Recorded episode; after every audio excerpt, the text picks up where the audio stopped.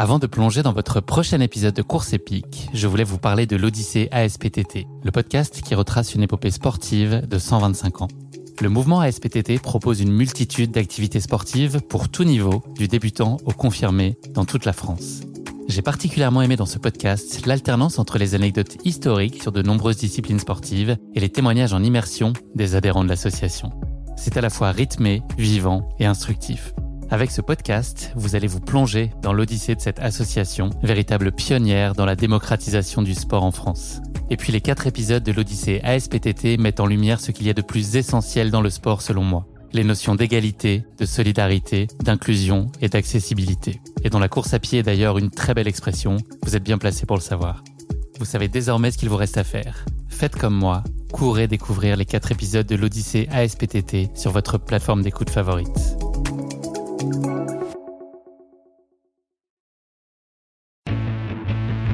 Donc une belle équipe tout autour de nous quand même, ce qui a fait que finalement, même en fait, si tu veux, cette épreuve qui était à la base donc 10 coureurs, elle s'est presque transformée en mini-village, parce qu'on se retrouvait à 16 ou 17 et, et finalement on s'entendait tous super bien et c'était une expérience collective au-delà du running, c'était vraiment vraiment l'expérience humaine en fait. C'est un exercice assez difficile que de réussir à courir suffisamment lentement pour pouvoir attendre tout le monde, suffisamment vite aussi pour être dans, un état où tes jambes ne vont pas souffrir de la lenteur. Donc en fait, c'est assez difficile de réussir à se caler sur un rythme qui n'est pas le tien, mais, euh, mais c'est le jeu c'est le jeu et c'est pour ça qu'on a signé. Donc c'est pour ça qu'on va se battre et qu'on va tous rester ensemble et qu'on va tous souffrir ensemble finalement.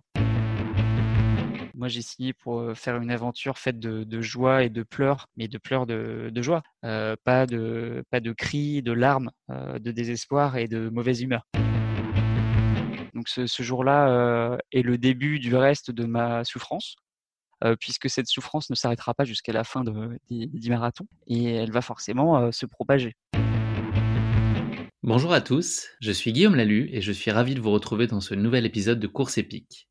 Merci à tous pour votre fidélité grandissante. C'est un immense plaisir pour moi de vous savoir plus nombreux semaine après semaine à écouter ce podcast. Pour l'aider à continuer à se développer, n'hésitez pas à le partager le plus largement possible autour de vous, à vous abonner sur les différentes plateformes de streaming ou encore à noter avec le plus d'étoiles possible Course épique sur Apple Podcast. Je ne manquerai pas de partager vos stories Instagram également. Merci à tous pour vos différentes suggestions d'invités. J'en prends bonne note pour imaginer mon calendrier des épisodes à venir. Si vous avez des idées de coureuses ou coureurs ayant vécu une course épique, vous pouvez bien sûr m'écrire à guillaume at Enfin, sachez que Course épique prend ses marques pour cette nouvelle saison. Je vous donne donc rendez-vous un mercredi sur deux pour découvrir nos nouveaux épisodes. Vous pouvez noter ce rendez-vous dès à présent dans vos agendas. Merci encore à tous de votre soutien et de l'engouement que connaît ce podcast grâce à vous. C'est vraiment une très belle source de motivation pour moi. Dans ce nouvel épisode, place à une épopée collective entre Londres et Paris, le temps d'une course épique de plus de 400 km. J'ai le plaisir de recevoir aujourd'hui Yvan Ferret qui va nous raconter comment lui et neuf autres coureurs du monde entier se sont lancés dans ce projet fou de relier Londres à Paris ensemble, chacun avec ses caractéristiques et son caractère. Vous l'entendrez, nos dix coureurs ont naturellement été mis à rude épreuve dans la réalisation de ce challenge sportif collectif, source de fabuleux accomplissements, mais parfois aussi de vives tensions où la nécessité de concessions individuelles s'est imposée pour préserver l'intérêt suprême du groupe et espérer rallier Paris tous ensemble. Je ne vous en dis pas plus, Yvan va vous raconter tout ça bien mieux que moi. Bienvenue sur Course épique, le podcast running et trail qui vous fait vivre dans chaque épisode une histoire de course inoubliable grâce au témoignage de son invité. Athlète émérite, coureur confirmé ou anonyme passionné, quand la légende d'une course et la destinée d'un coureur se rencontrent, c'est dans Course épique qu'elle se raconte. Course épique, c'est un invité, une course, une histoire hors du commun. Bonne écoute Salut Yvan, bienvenue dans ce douzième épisode de Course épique. Comment vas-tu? Salut Guillaume, bah écoute ça va super, je te remercie, j'espère que toi aussi. Eh oui, tout va bien, c'est l'heure de la rentrée des classes, c'est plutôt euh, très encourageant et motivant. Avant qu'on se parle euh, plus spécifiquement de ta pratique sportive, est-ce que tu pourrais te présenter en quelques mots?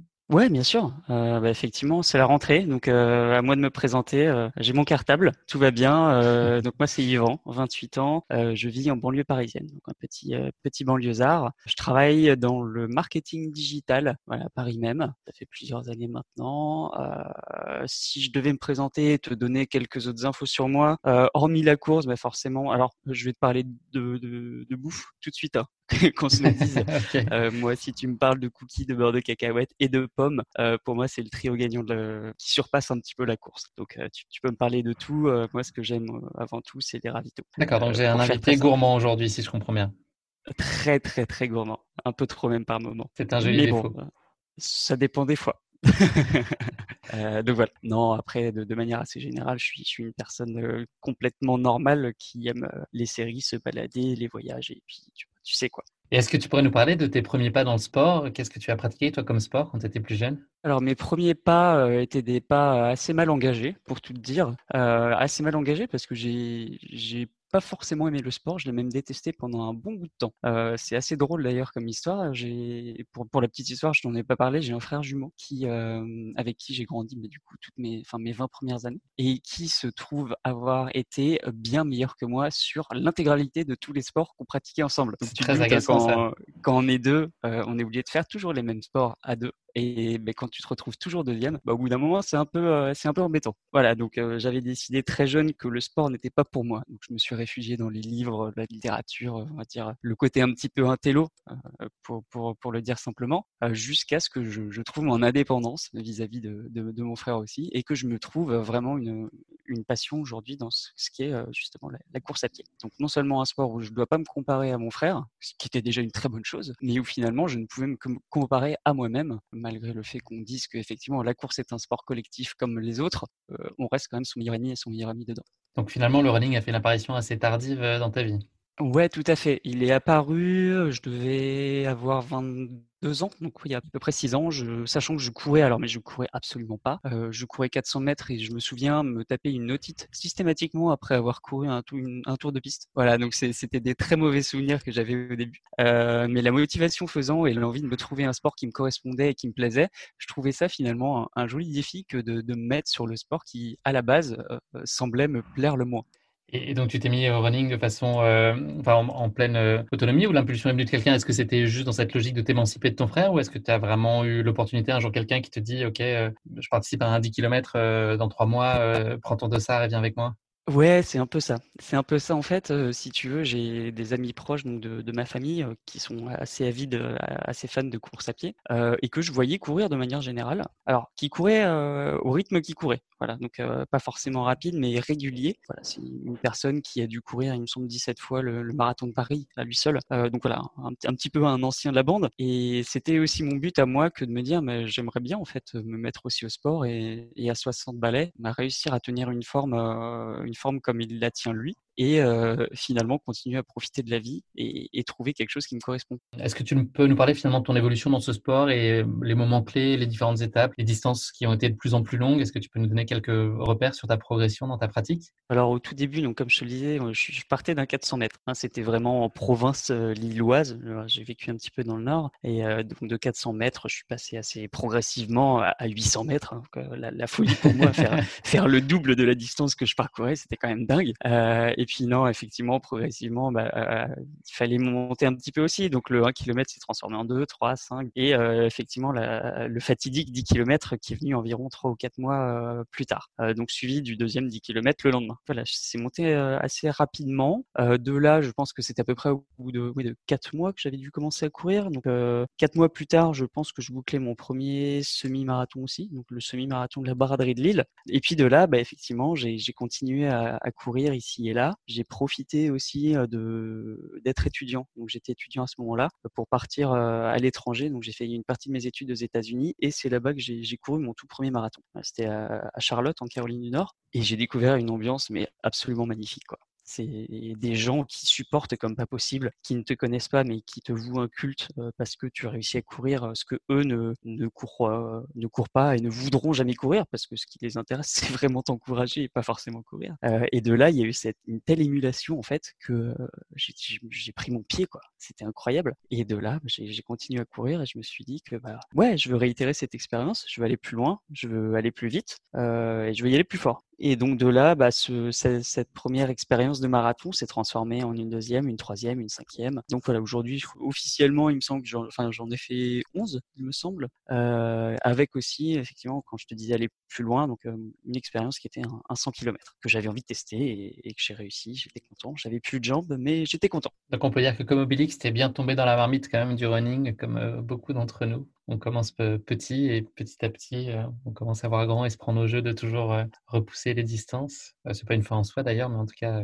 c'est vrai que c'est une tendance et on a souvent envie d'aller un peu plus loin à chaque fois. Et le trail, est-ce que c'est un terrain de jeu qui t'amuse et que tu as l'occasion de pratiquer régulièrement? Alors régulièrement, pas du tout.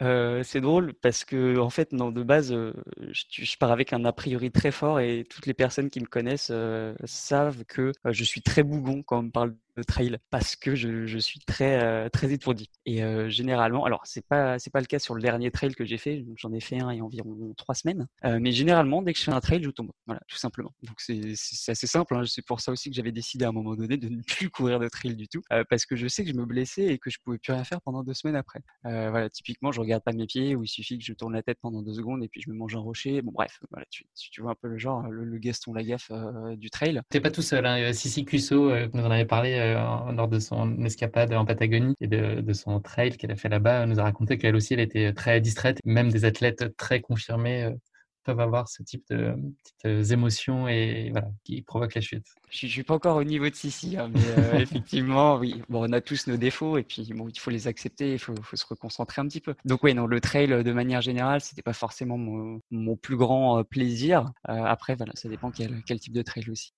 Est-ce que tu peux nous parler de l'accomplissement que tu trouves, toi, dans la course à pied En, d'autres termes, pourquoi tu cours?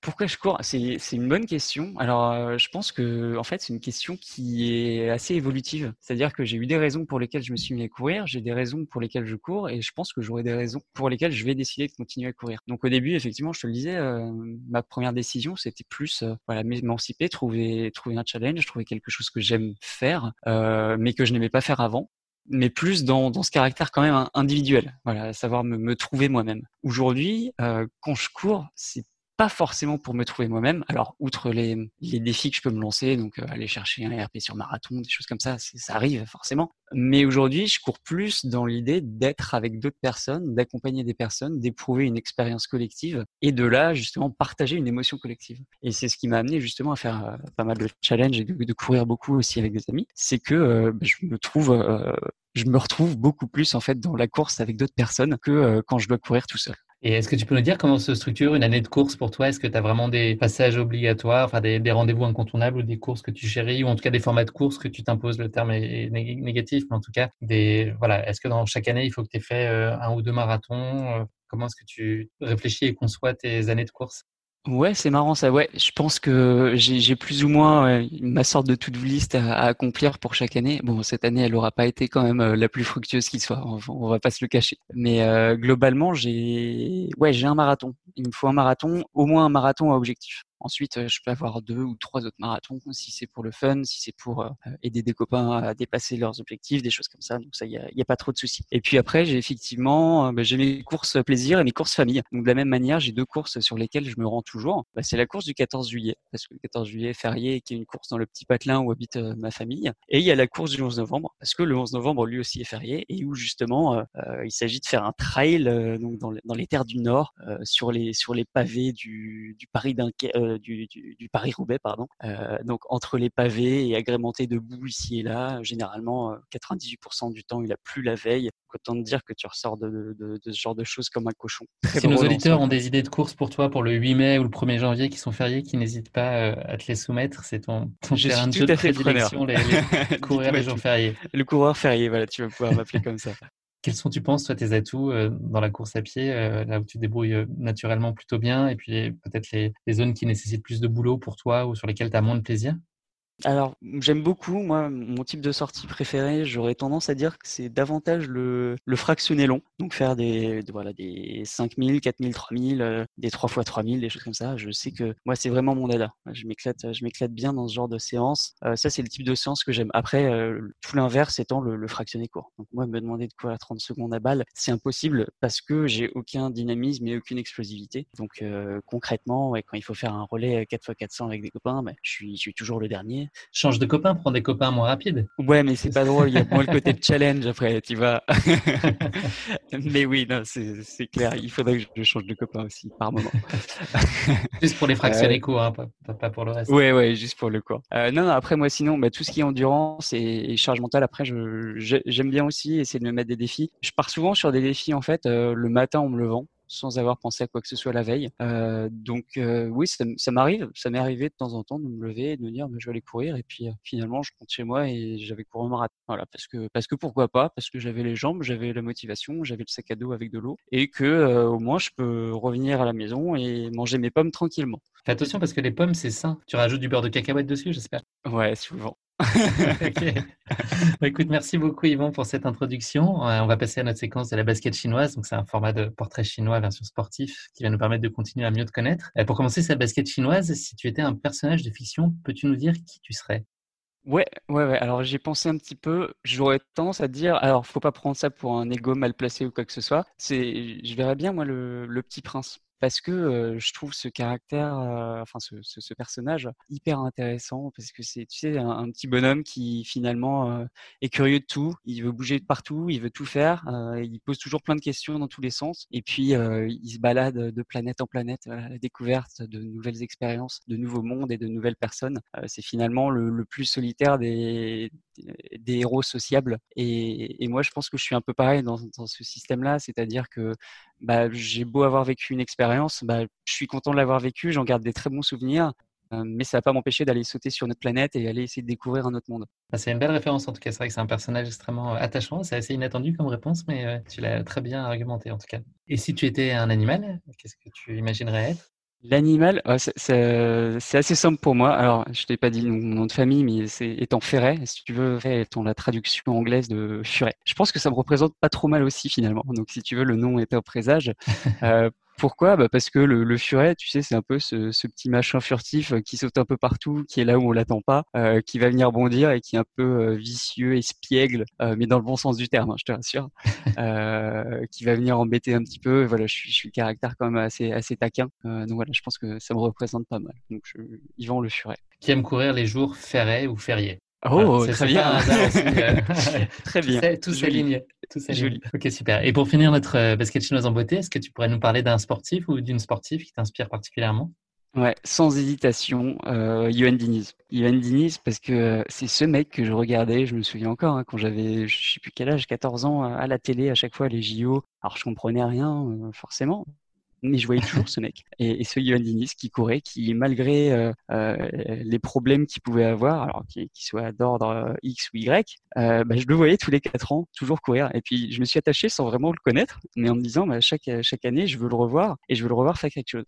Et, en fait, Yvan, juste pour préciser, pour ceux qui ne le connaîtraient pas, la discipline qu'il pratique, c'est la marche. C'est le 50 km marche, effectivement, qui, qui, pratique toujours donc euh, pendant tous les Jeux Olympiques. Et c'était alors une, source de motivation énorme parce que de 1, euh, je le voyais donc euh, quatre ans après quatre ans continuer à courir, enfin courir, à marcher vite sans cesse et sans cesse, mais aussi simplement psychologiquement parlant, de me dire ce mec marche 50 km. Et en fait, j'ai fait une association directe aussi au moment où je me suis mis à courir que de me dire, mais en fait, c'est un défi, c'est un jour réussir à parcourir autant que ce que euh, Diniz peut parcourir pendant, un, pendant ces Jeux Olympiques. Et c'est chose faite, et du coup, j'en suis très content maintenant. Euh, j'ai eu l'occasion de le voir sur une ou deux courses comme ça, et c'est vrai que c'était un peu l'idole de ma jeunesse sans, sans l'être pour autant, mais voilà, ça m'a mis un peu de baume au cœur aussi de le voir, et de, euh, ça a été une, très bonne source de motivation, en tout cas pour moi. Bah écoute, pour moi, il est un peu agaçant comme personnage, parce que euh, le dernier semi que j'ai fait euh, à Paris, je pense qu'il y a deux ans, sur lequel il était aligné, je pense qu'il a fini 15-20 minutes avant moi en marchant.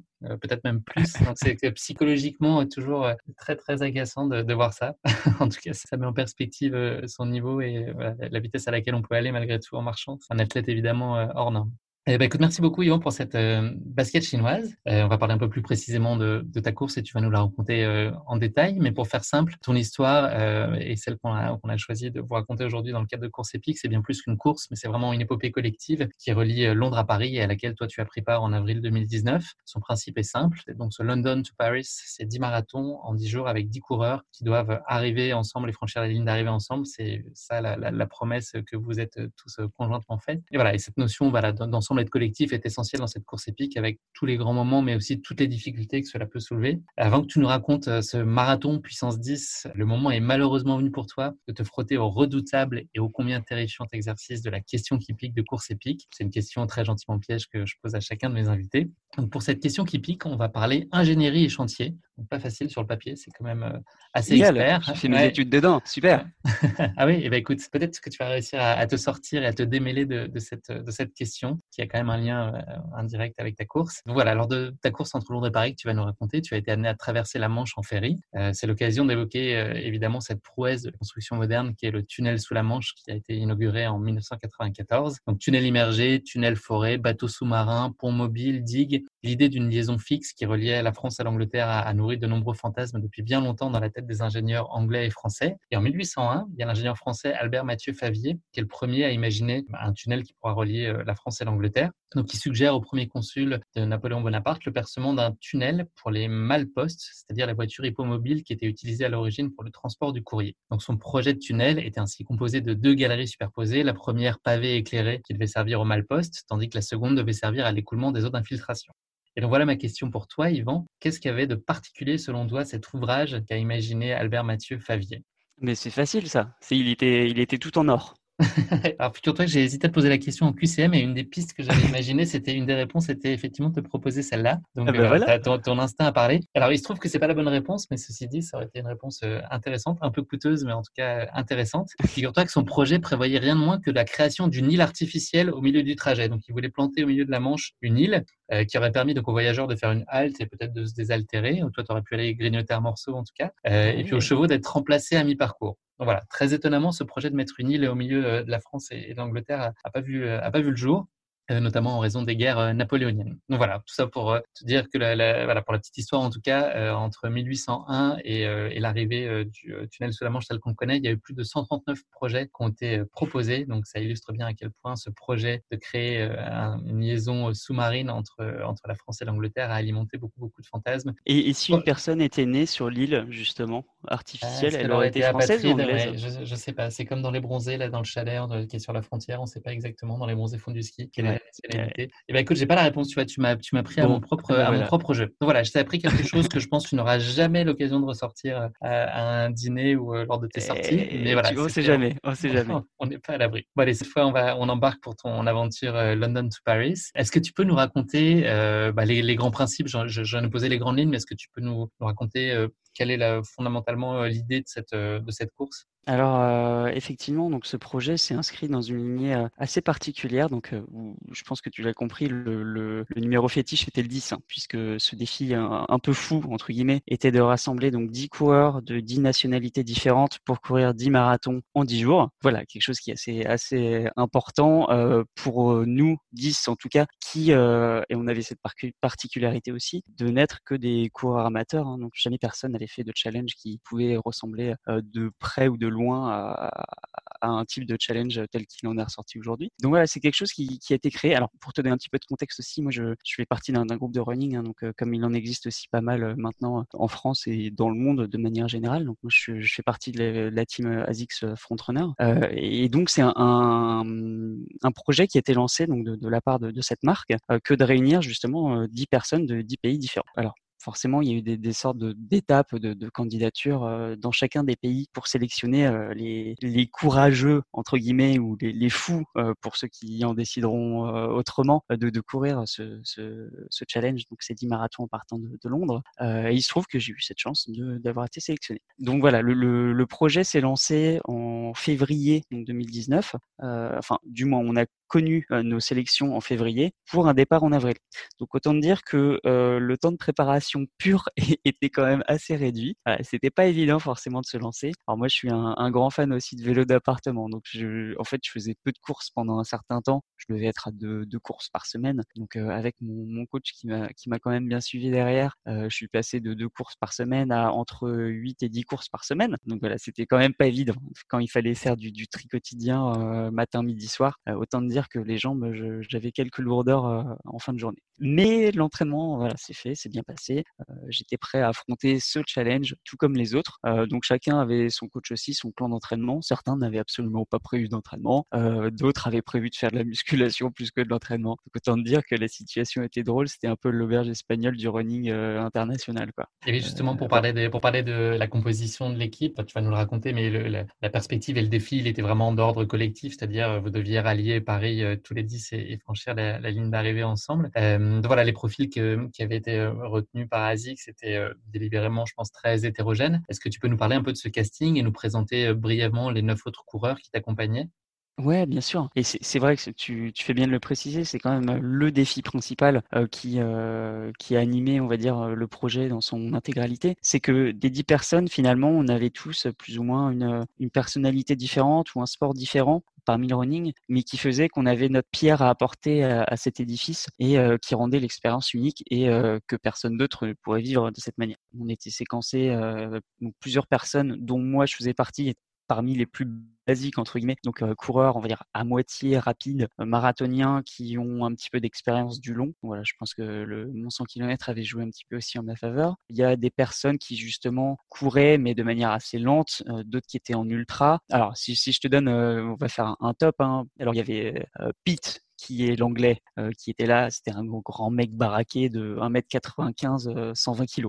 Et lui, c'était un powerlifter. Donc, euh, pour te dire, lui, il courait, euh, mais il courait moins qu'il soulevait de la fonte. Donc déjà, tu, tu, voyais tu voyais la bête, tu disais, mais je sais pas si s'il court ou s'il si, roule, je sais pas. On va voir.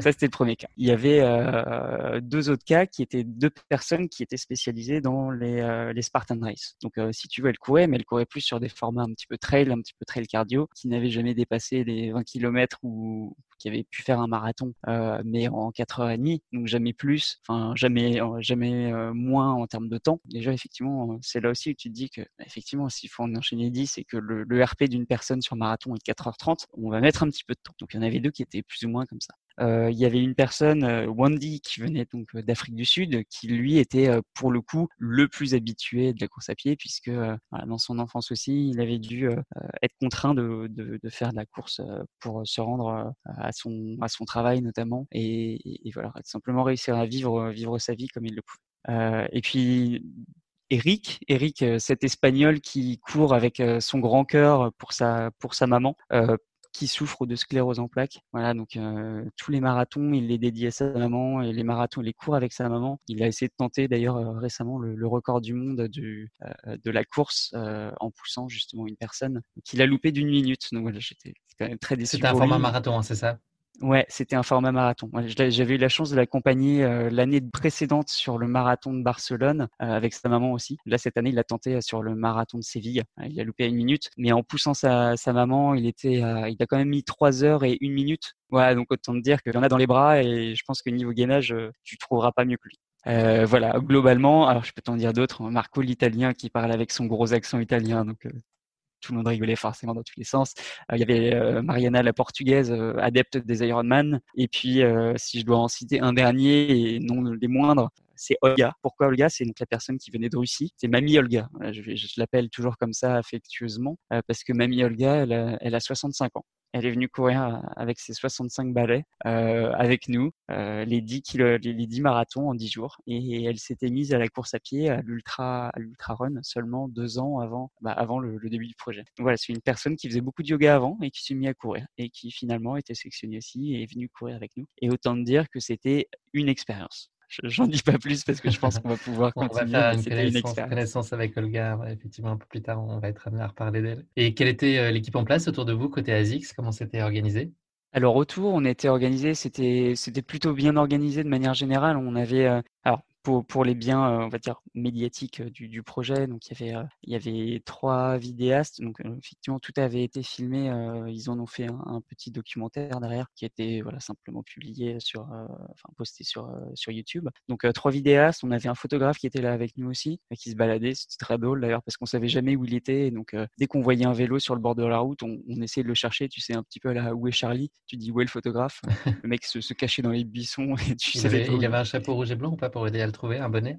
Ah non, non, non, lui, il était vicieux. C'était un, c'était un vrai, un vrai qui aime bien se cacher. Euh, donc voilà, il y avait cette personne-là aussi. Et on avait effectivement donc un community manager qui était là euh, à mi-temps enfin au tout début en tout cas, et qu'on a retrouvé à la fin, ainsi qu'une personne qui s'occupait, alors là pour le coup on était assez chanceux quand même, on n'avait pas à courir avec tout notre matos sur le dos, donc une personne qui s'occupait d'un van dans lequel on pouvait déposer nos affaires et qui faisait le transit donc euh, du point A au point B de la journée, et au travers duquel finalement on pouvait s'arrêter par moment aussi pour faire les ravitaillements, euh, qui nous attendaient toujours avec euh, un petit peu d'eau ou avec quelques, quelques granolas pour pouvoir manger un petit peu. Et enfin, euh, last but not least, peut-être le plus important, ou du moins l'un des plus importants, c'était euh, le masseur et kiné. On avait un masseur et kiné avec nous. Et autant dire que, alors autant les premiers jours, je pense qu'il était content parce qu'on lui demandait pas beaucoup de choses. Mais à partir du 3 ou 4e jour, je pense qu'il comptait plus en jours, mais en nuit de travail. Voilà. Parce que il fallait vraiment aller masser des gens. Euh, nous, petits, petits amateurs qui n'avions pas l'habitude de solliciter autant nos petits muscles fragiles, euh, bah, je pense que lui, il l'a vécu aussi euh, de manière assez intense,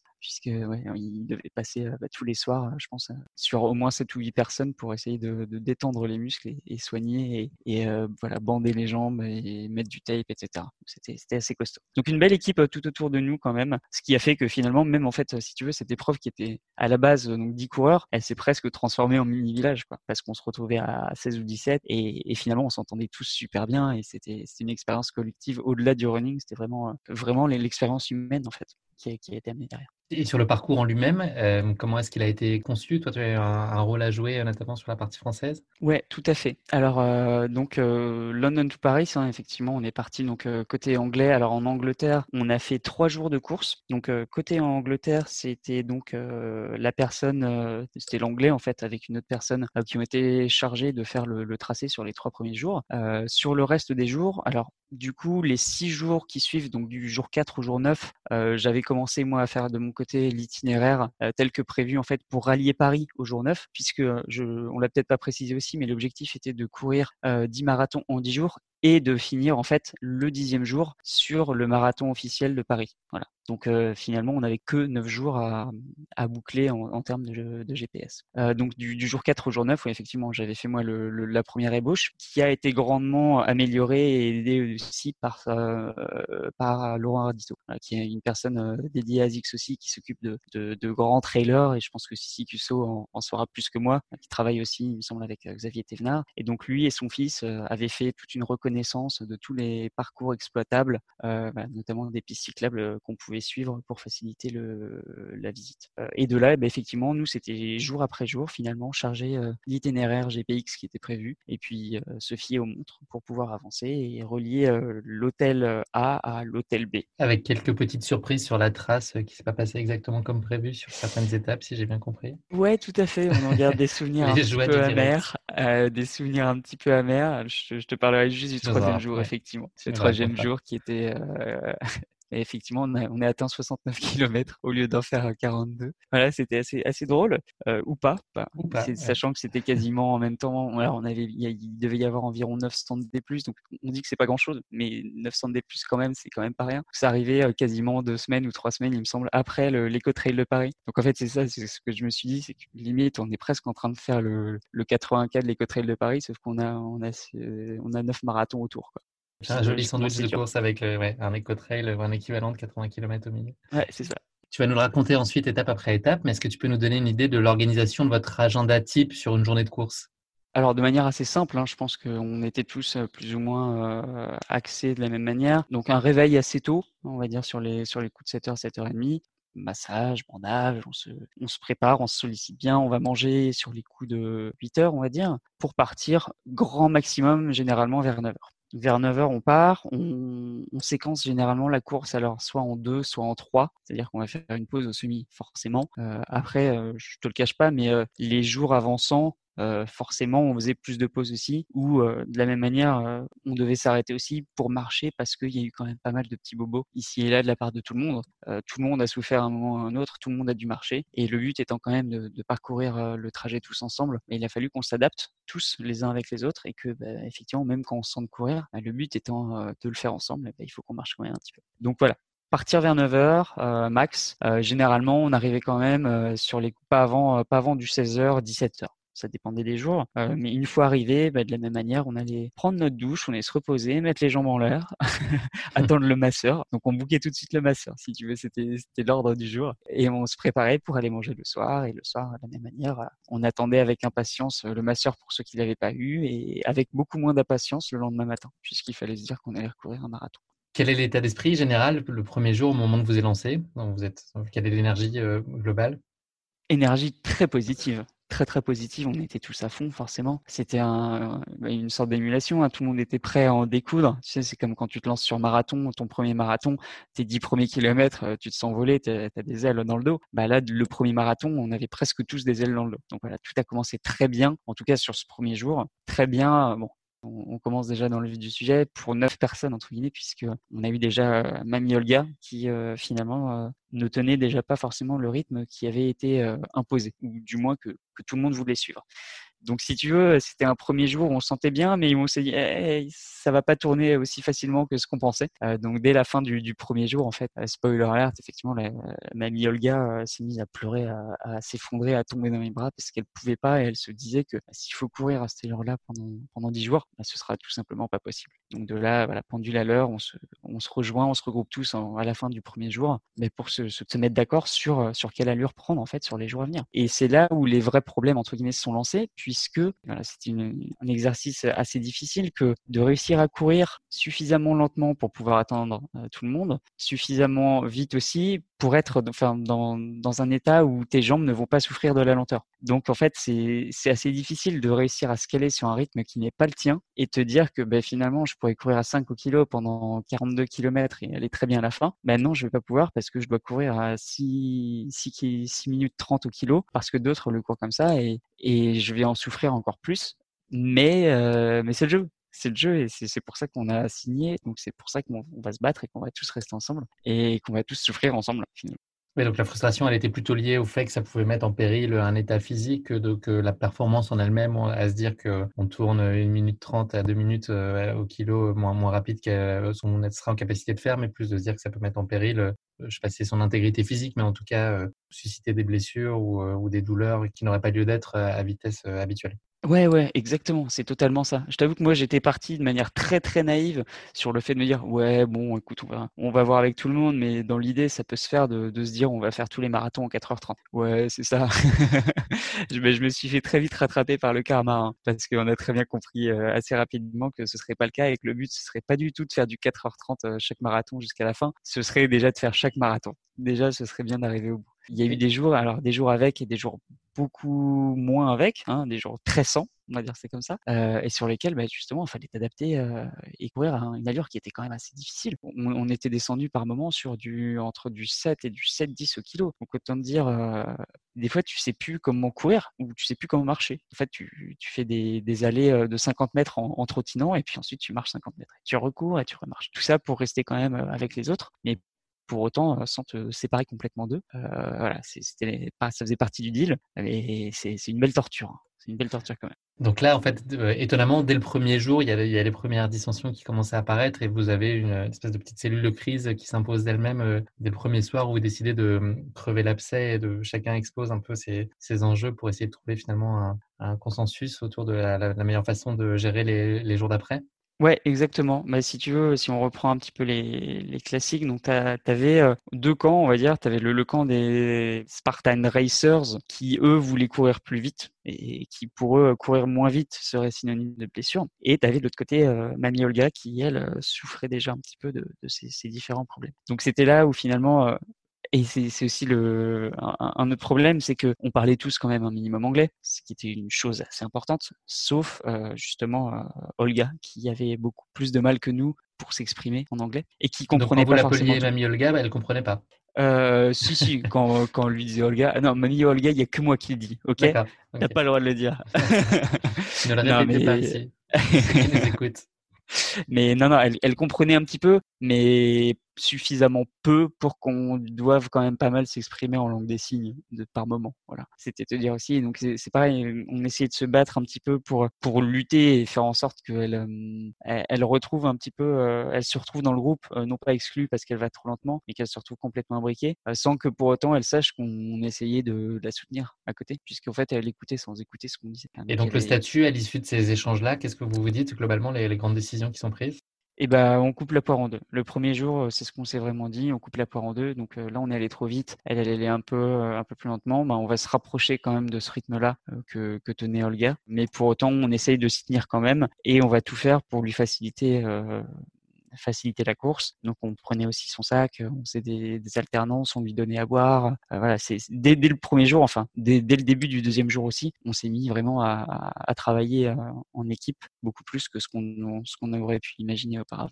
Le deuxième jour et les 44 km qui reliaient Walking à Horsham le lendemain donc se passent globalement bien. Euh, il y a les premiers pépins physiques qui commencent déjà à se manifester, notamment chez Eric, le coureur espagnol dont tu me parlais tout à l'heure.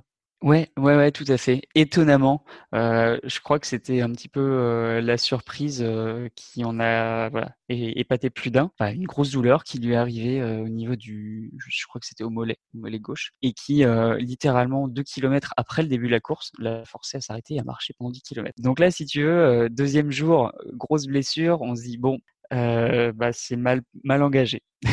on va voir comment on fait, mais on a dû marcher, marcher un petit peu pour que ça se rétablisse. on a fait appel donc au kiné, au masseur tout de suite, hein, pour qu'il essaye de, régler ce problème. Et le problème, c'est que ce problème ne s'est pas réglé du tout pendant les dix jours. Donc, c'est-à-dire qu'il courait, enfin, il courait, c'était un grand mot. Par moment, il était vraiment en train de, marcher, il titubait par moment aussi. il n'a jamais été dans, un état d'esprit ou dans un état de forme tel que je l'avais connu sur d'autres courses aussi auparavant. Mais je savais qu'il allait rien lâcher aussi. Et c'est ça qui est, assez fou, c'est que, comme je te l'ai dit, hein, donc il court pour sa, il court pour sa mère, il court pour une cause, et pour lui renoncer à ce genre d'épreuve, c'est, c'est pas juste renoncer à une épreuve, c'est renoncer à ce pourquoi il s'est engagé. Et c'est pour ça qu'il a pas tenu. Et c'est qu'il le répétait à chaque fois. Et tous les soirs, il faisait un, call aussi avec sa mère, sans rien lui dire. Euh, il paraissait naturel, il disait rien, il était, il était comme d'habitude en fait, comme d'habitude, sauf que derrière, bah, il, il, souffrait. Et moi, je le savais, mais sa mère, elle le savait pas. Et je pense qu'elle l'a découvert vraiment à la fin aussi. Et c'est ça qui est fou, c'est que on avait tous quand même nos causes et nos motivations intrinsèques pour pouvoir courir et, et se surpasser. Et c'est ce qui a fait aussi que ça a bien marché. Donc là, on est le troisième jour. C'est le plus gros morceau de cette London to Paris avec 69 km à parcourir à partir de Horsham jusqu'au port de New Haven. C'est une portion de course qui a visiblement été un régal. J'ai vu euh, quelques extraits dans la vidéo euh, à laquelle tu faisais référence tout à l'heure. Vous avez l'air de vous en mettre plein les yeux. La campagne anglaise est très pittoresque et puis il y a des, falaises qui sont absolument incroyables. C'est un, très beau souvenir de, de cette course dans sa globalité. C'est un des moments forts. Ouais, c'est un moment fort. Je pense que c'est honnêtement le, paysage le plus beau qu'on ait vu de ces dix, jours qui sont venus, effectivement. Non seulement parce que, je te le disais aussi, c'était une, un passage un petit peu trail. Donc, on était vraiment sur des collines perdues un peu partout. il y avait des, espèces de châteaux en ruine sur le côté. On avait un troupeau de, chiens qui, nous a sauté dessus aussi. Donc, il y en a beaucoup qui ont commencé à flipper un peu dans tous les sens. C'était très drôle. voilà, des situations drôles de, ce genre-là. Non, moi, celle qui m'avait le plus marqué, et c'est là aussi où j'ai redécouvert une nouvelle facette de, Mamie Olga, c'est qu'elle a quand même, euh, elle, communiquait avec les vaches. Quoi. je trouvais ça très drôle. Si tu veux, euh, on, courait ou on marchait, je sais plus. Mais on se retrouve à un moment, on était 10 et puis on se retrouvait 9. Et puis euh, on se retourne et puis on voit, on voit Olga qui, qui s'est rapprochée du champ et qui est en face d'une vache. Et elle commence à faire des bruits de vache. Et la vache, elle fait des, ces bruits de vache à elle aussi. Et là, on comprend que Mamie, Mamie elle communique avec les vaches. C'était pas l'homme qui murmurait à l'oreille des chevaux, c'était la mamie qui murmurait au, gros, gros nez des vaches. Au lieu de, faire en anglais en première langue, elle a fait vache. Ce qui est, moins, utile dans la vie courante, mais euh, dans ce cas précis, ça, crée une expérience. Ouais, ouais, elle, le vit bien, je pense quand même. Nous voilà le quatrième jour, donc place à une journée inhabituelle qui est un peu différente des précédentes, avec une traversée matinale de la Manche en ferry pour rejoindre Dieppe. Est-ce que vous sentez à ce moment-là que les, organismes sont, euh, sont attaqués? Comment ça se passe pour vous? Ouais, ouais, là c'est assez difficile aussi pour nous, effectivement, parce qu'on sort quand même d'une belle journée de, de, quasi 70 bornes. Et puis surtout, euh, psychologiquement, ce qui est difficile à se dire, c'est qu'on doit casser notre routine.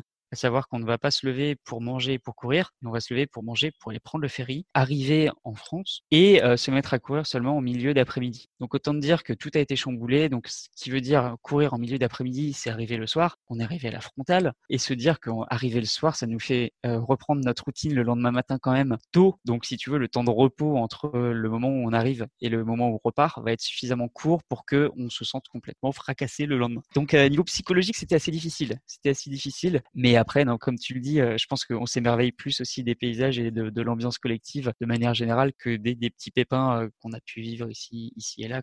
Malgré tout, cette étape, elle donne lieu à un deuxième petit point de tension et des esprits qui s'échauffent. Qu'est-ce qui s'est passé exactement?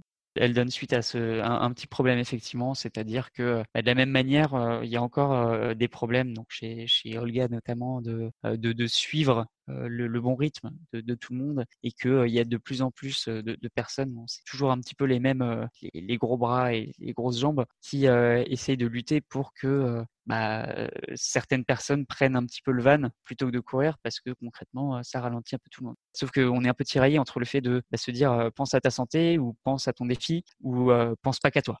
Et si tu veux, c'est un petit peu ces trois, ces trois points-là qui font que certaines personnes, par moment, euh, bah, voulaient tout simplement continuer malgré la douleur, mais d'autres voulaient les pousser à arrêter ou du moins prendre une journée de repos. Et c'est là où bah, finalement les, les, esprits se sont un petit peu chauffés à un moment donné et que euh, bah, ça, a un petit peu explosé le soir quand on était parti manger. Des, bonnes grosses, euh, des bons gros cris, on va dire, euh, qui ont amené à, une nuit pas forcément très sereine et un lendemain aussi où finalement une personne de, de SX aussi qui chapeaute le projet dans, sa globalité, euh, nous a fait un, petit, euh, un petit speech aussi pour, pour nous dire euh, ouais, calm down les gars, tout, va bien, si vous voulez vous arrêter, pensez à votre vie avant de penser à vos jambes.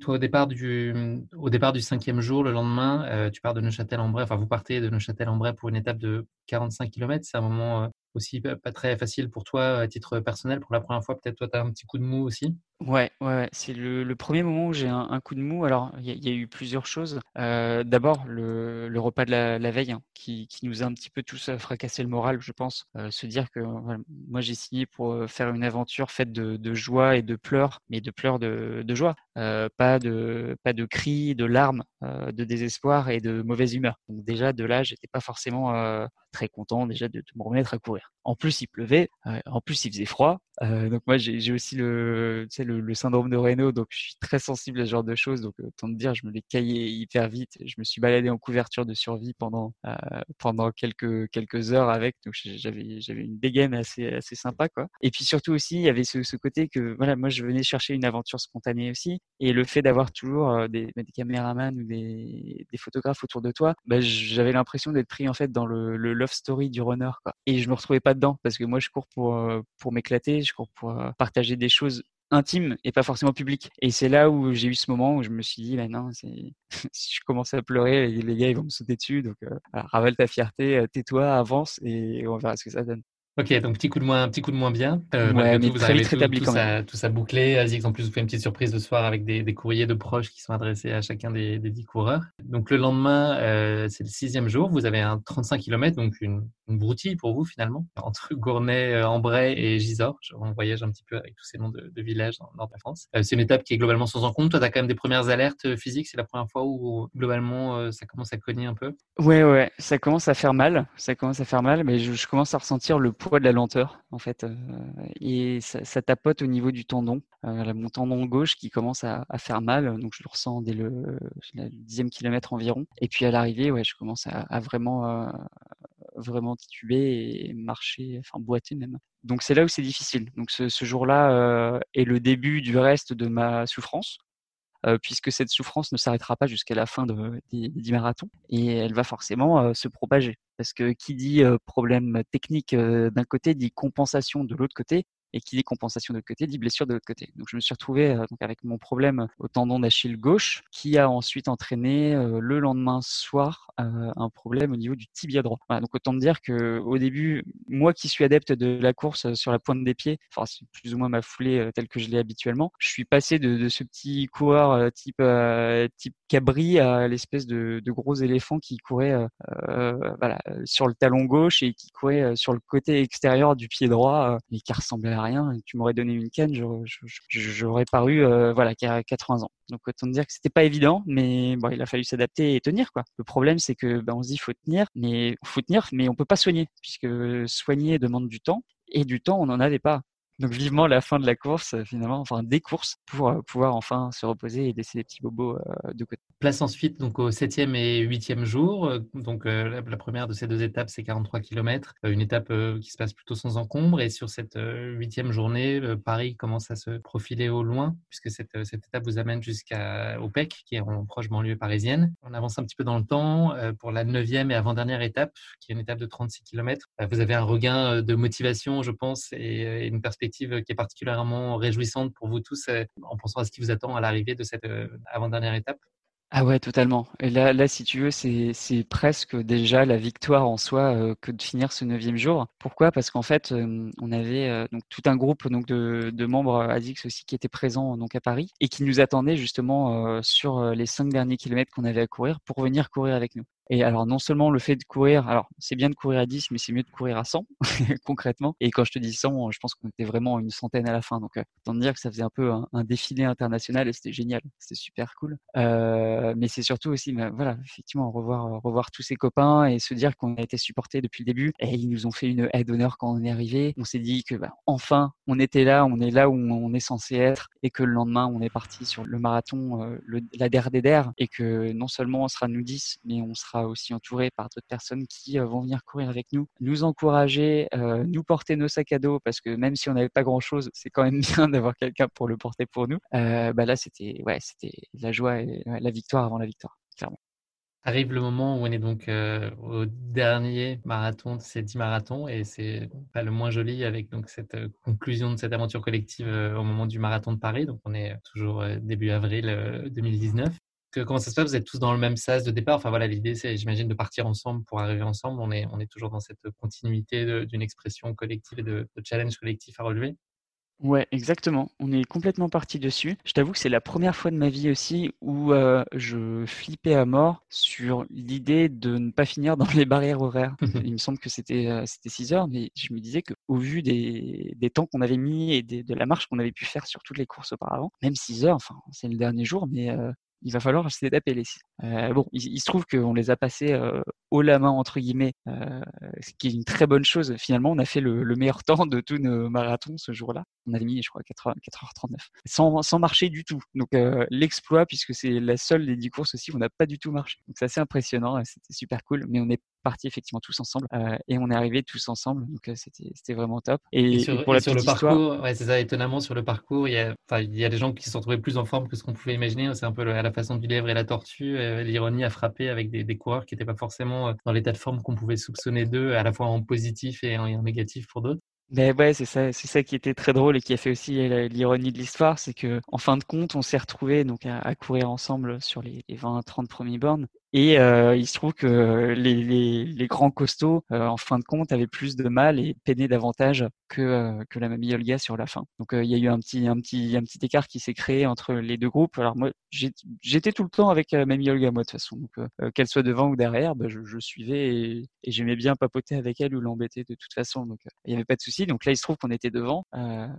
et puis je lui dis à un moment de se calmer parce qu'elle court, elle court trop vite et qu'il faut attendre les autres derrière. Quoi. Et là, je la vois se retourner, me regarder mais tu sais, avec ce dédain dans les yeux, ce dédain de dire, mais, pour qui est-ce que tu me prends? Tu vois, Limite, elle, elle, avait fait, euh, elle avait fait semblant de pas savoir courir jusqu'au 35e kilomètre du dernier jour, juste pour nous mettre une mine et, et nous mettre un petit sprint dans la tête. Quoi. elle fait bien son jeu. et du coup, c'est ça. bah là, on était à 6 kg, je crois, à peu près. Elle, elle est montée euh, en l'espace d'une minute, je pense, euh, sur du 5-10 ou 5-20. Juste voilà, le, le, défi et la fierté de la Maviarus. Quoi. Donc voilà, c'était très drôle et ouais, ce, ce souvenir-là restera, restera bien gravé dans ma mémoire. C'était très sympa. Et qu'est-ce que tu ressens au moment de franchir la ligne d'arrivée, cette ligne d'arrivée finale, en fait, la clôture de, de ce grand chapitre euh, avec ces, 10 étapes? Alors déjà, on m'avait donné deux cookies euh, au kilomètre 40, donc euh, je, me ressens, je me sentais repu déjà. C'est deux bons gros cookies, donc j'avais déjà plus faim avant de, de commencer à, à, célébrer quoi que ce soit. Euh, ensuite, non, non, c'était mixé en fait. Je ne saurais pas te dire si j'étais content ou pas content. Je crois que mes muscles étaient contents, mais ma tête n'était pas contente. Parce que je sais que clairement, c'est quelque chose que tu... Enfin, cette expérience que j'ai vécue, c'est un truc que tu vis qu'une fois dans ta vie. Je pense, hein.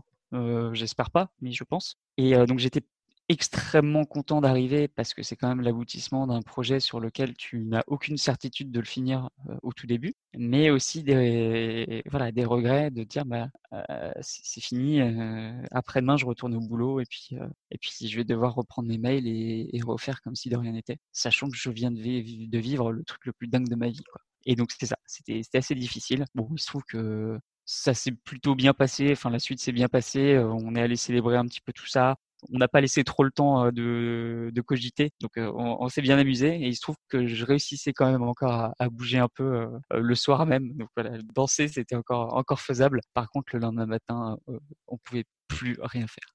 Qu'est-ce que tu retiens de cette London to Paris? Qu'est-ce que je retiens? Je retiens que j'ai pris 2 kilos pendant cette course. Ouais, c'était mon gros learning. Ouais, je me suis, pour le fun, je m'étais pesé avant et après, j'ai pris 2 kilos. Comme quoi, courir beaucoup, mais manger beaucoup, ça marche aussi. Non, mais après, c'est que je retiens vraiment, euh, c'est ça, c'est une expérience humaine et que d'un point de vue physique, c'est fort, mais d'un point de vue émotionnel, c'est encore plus fort. Et que ces personnes-là, euh, avec qui je, parlais, avec qui j'ai vécu beaucoup de, moments, bah, je sais que je leur parle encore tout le temps et que on reste en contact et que, alors certains plus que d'autres, hein, on va pas se le cacher, il y en a avec qui tu es, plus ami que d'autres, bah, tu sais que tu pourras leur reparler n'importe quand, euh, n'importe où et, et que ça va rester des personnes avec qui euh, bah, il n'y aura jamais aucun problème. Donc, euh, L'avantage, c'est qu'en une fois, tu t'es trouvé euh, 10 personnes capables de t'accueillir dans le monde entier en une course. Tu t'es trouvé 10 toits potentiels dans le monde entier. Ouais, c'est beau. Tu as vu, j'ai même plus besoin d'utiliser Airbnb direct. Et qu'est-ce que cette course t'a appris sur toi? Euh, sur moi, il y a, y a, une chose moi que, que je retiens et dont je suis pas peu fier, et là j'ose le dire aussi, c'est que je, je me suis vraiment retrouvé dans ce que je suis ou ce que j'espère être. C'est-à-dire que moi, je, voilà, je cours avec, euh, avec ma bonne humeur, mon enthousiasme, ou du moins je l'espère. C'est vraiment ce pourquoi j'essaie de courir aussi. Et je suis, je suis resté fidèle en fait à, mes principes et à, ce que je pense être juste et voilà aider les autres comme je le pouvais, accompagner les autres, sourire, rigoler, voilà, faire des blagues nulles. faire des blagues en anglais d'ailleurs. Tiens, c'est difficile. Hein. Je te jure, t'as des jeux de mots qui arrivent, mais tu sais pas comment les traduire. C'est pas facile. mais non, voilà, concrètement, c'est ça. Je suis resté qui j'étais du début à la fin, et pour ça, je, voilà, j'ai appris que je changerais pas sur ce point de vue-là. Après, je changerais peut-être d'autres choses, mais pas, enfin, rien de ce que j'ai pu vivre dans cette expérience. Est-ce que tu ferais quelque chose différemment si tu devais prendre à nouveau le départ? Je pense que je modifierais peut-être un petit peu mon, entraînement. De base, euh, effectivement, mon but était là, effectivement, de, de partir sur euh, pas mal de courses, mais à un rythme que j'ai l'habitude de courir, donc euh, une, une sorte d'endurance fondamentale. Aujourd'hui, si je devais refaire ça, euh, ce serait vraiment me mettre dans le mal parce que je dois être justement euh, dans la limite du, de la marche et de, de la course. Quoi. Donc, euh, je pense que ouais, j'adapterais mon plan d'entraînement peut-être auparavant. J'aurais bien aimé aussi avoir un peu plus de temps pour m'entraîner avant. Mais concrètement, je pense que ce serait à peu près la seule chose que je modifierais. Voilà, parce que non, non, clairement, je pense que ça fait partie aussi de, de cette aventure que d'avoir eu des côtés forts et des côtés plus faibles, c'est que bah, justement on s'en souvient d'autant mieux. Et quelque chose de parfait, bah, est-ce que est-ce que c'est pas un peu trop lisse finalement? Je sais pas, c'est une question ouverte, mais je suis content d'avoir eu des, des, petits problèmes. c'est ça. Eh ben, écoute, merci beaucoup Yvan pour ce récit plein d'enthousiasme, de dépassement de soi et de solidarité au service d'un exploit collectif assez incroyable. C'était vraiment intéressant de pouvoir marcher dans tes traces et vivre au plus près de tes émotions c'est 444, non pardon, 443 km puisqu'on n'a pas parlé quand même de la, somme totale des kilomètres que vous avez parcourus. Mais donc vous êtes à plus d'un marathon par jour euh, en moyenne, donc c'est assez, assez spectaculaire. On va parler un petit peu maintenant d'avenir. Est-ce que tu as des rendez-vous qui sont euh, prévus à ton calendrier de running de fin d'année, même si tout ça est très hypothétique, ou est-ce que tu as déjà des projets sur lesquels tu t'es arrêté pour 2021 euh, ouais, ouais, ouais, tout à fait. Alors, est-ce que je te parle tout de suite de ma course du 11 novembre ou celle du 14 juillet ou...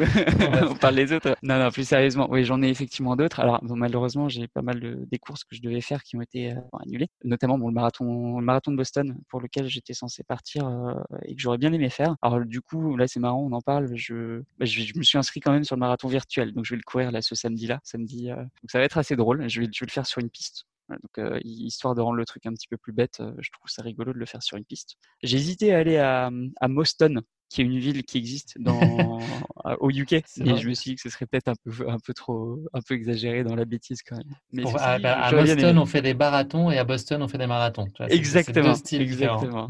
Très bon, très joli.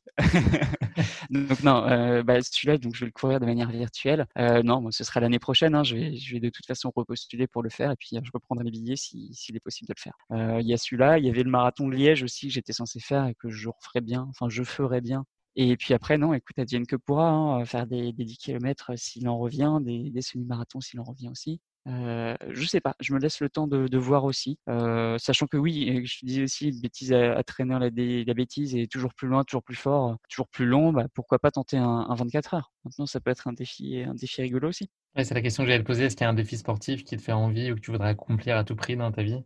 Ouais, je pense que je pense que le 24 heures serait une belle étape euh, à venir mais je pense pas que ce soit la dernière. Je pense qu'il y a, d'autres choses qui me font beaucoup plus peur encore que, ce, parcours. Et moi, j'ai un respect fou pour les gens qui font le marathon des sables, qui font euh, la diagonale des fous. Et je me me verrai jamais faire une chose comme ça, puisque on n'est pas que sur un défi physique, on est vraiment sur un défi, euh, physiologique. Et, et c'est là où tu as toute une expérience, tu as, tout un style de vie en fait qui est imbriqué aussi, que je ne me vois absolument pas avoir. Euh, et voilà, j'ai un, respect profond pour toutes ces personnes qui, qui vivent ce genre d'expérience parce que je pense être incapable de le faire.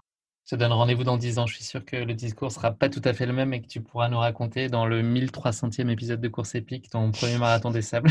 Challenge accepté. Mais pour le 1300e. Des sables 2030. Ça marche. Je te propose de conclure cet épisode non pas avec le mot de la fin, mais avec le motto de la fin, autrement dit la, la devise qui t'est particulièrement chère, qui te motive et qui te guide dans la vie. Quel serait le motto que tu souhaiterais partager avec nous? Le motto que je souhaiterais partager avec toi, c'est quelque chose que, que mon père me disait tout le temps. Et du coup, je l'ai assimilé de manière assez pavlovienne. Et je pense que c'est quand même pas mal. C'est à cœur vaillant, rien d'impossible. tout simplement. Il ne faut pas se dire que quelque chose n'est pas possible parce que tu l'as pas testé. Donc voilà, même si c'est pas faisable, bah, c'est peut-être que tu n'avais pas la condition au moment où tu as voulu le faire. Mais c'est pas parce qu'on te dit que euh, c'est impossible qu'il faut pas le tester. Voilà, donc euh, mets-toi un petit peu en ordre de bataille et lance-toi parce que si tu te lances pas, tu n'y arriveras pas de toute façon. Mission possible. Exactement. C'est malheureusement déjà la fin de cet épisode. Merci beaucoup Yvon d'avoir pris le temps de partager avec nous ton incroyable course épique. Bravo à nouveau d'avoir trouvé les ressources mentales et physiques pour rejoindre la ligne d'arrivée à Paris, et ce sans jamais laisser sur le bord de la route tes coéquipiers. L'adage selon lequel seul on va plus vite, ensemble on va plus loin aura rarement été aussi vrai. C'est totalement ça. Je pense que tu as tout résumé. Et merci à toi de, m'avoir accueilli et, continue ces courses épiques qui, euh, moi autant que les autres, je pense, euh, nous font un grand bien lors de nos sorties et, euh, nous donnent beaucoup d'inspiration pour tout ce qu'on fait. Bah écoute, merci, euh, merci encore à toi d'avoir partagé avec nous ton aventure. Je te souhaite le meilleur pour la suite. Et puis, euh, je te dis à très bientôt. J'espère qu'on aura la chance de se croiser pour des sorties ou des courses euh, très prochainement. Super, avec plaisir. Et vive les cookies. Et vive les cookies. Salut Yvan. Salut Guillaume. Ciao, merci. Merci à tous de nous avoir suivis, j'espère que cet épisode vous aura plu. Pour ne manquer aucun épisode, n'oubliez pas de vous abonner sur les différentes plateformes de streaming, et si le cœur vous en dit, n'hésitez pas à nous mettre le max d'étoiles sur iTunes, cela aidera Course Épique à se faire connaître plus largement encore. Merci, et à très bientôt pour un nouvel épisode de Course Épique.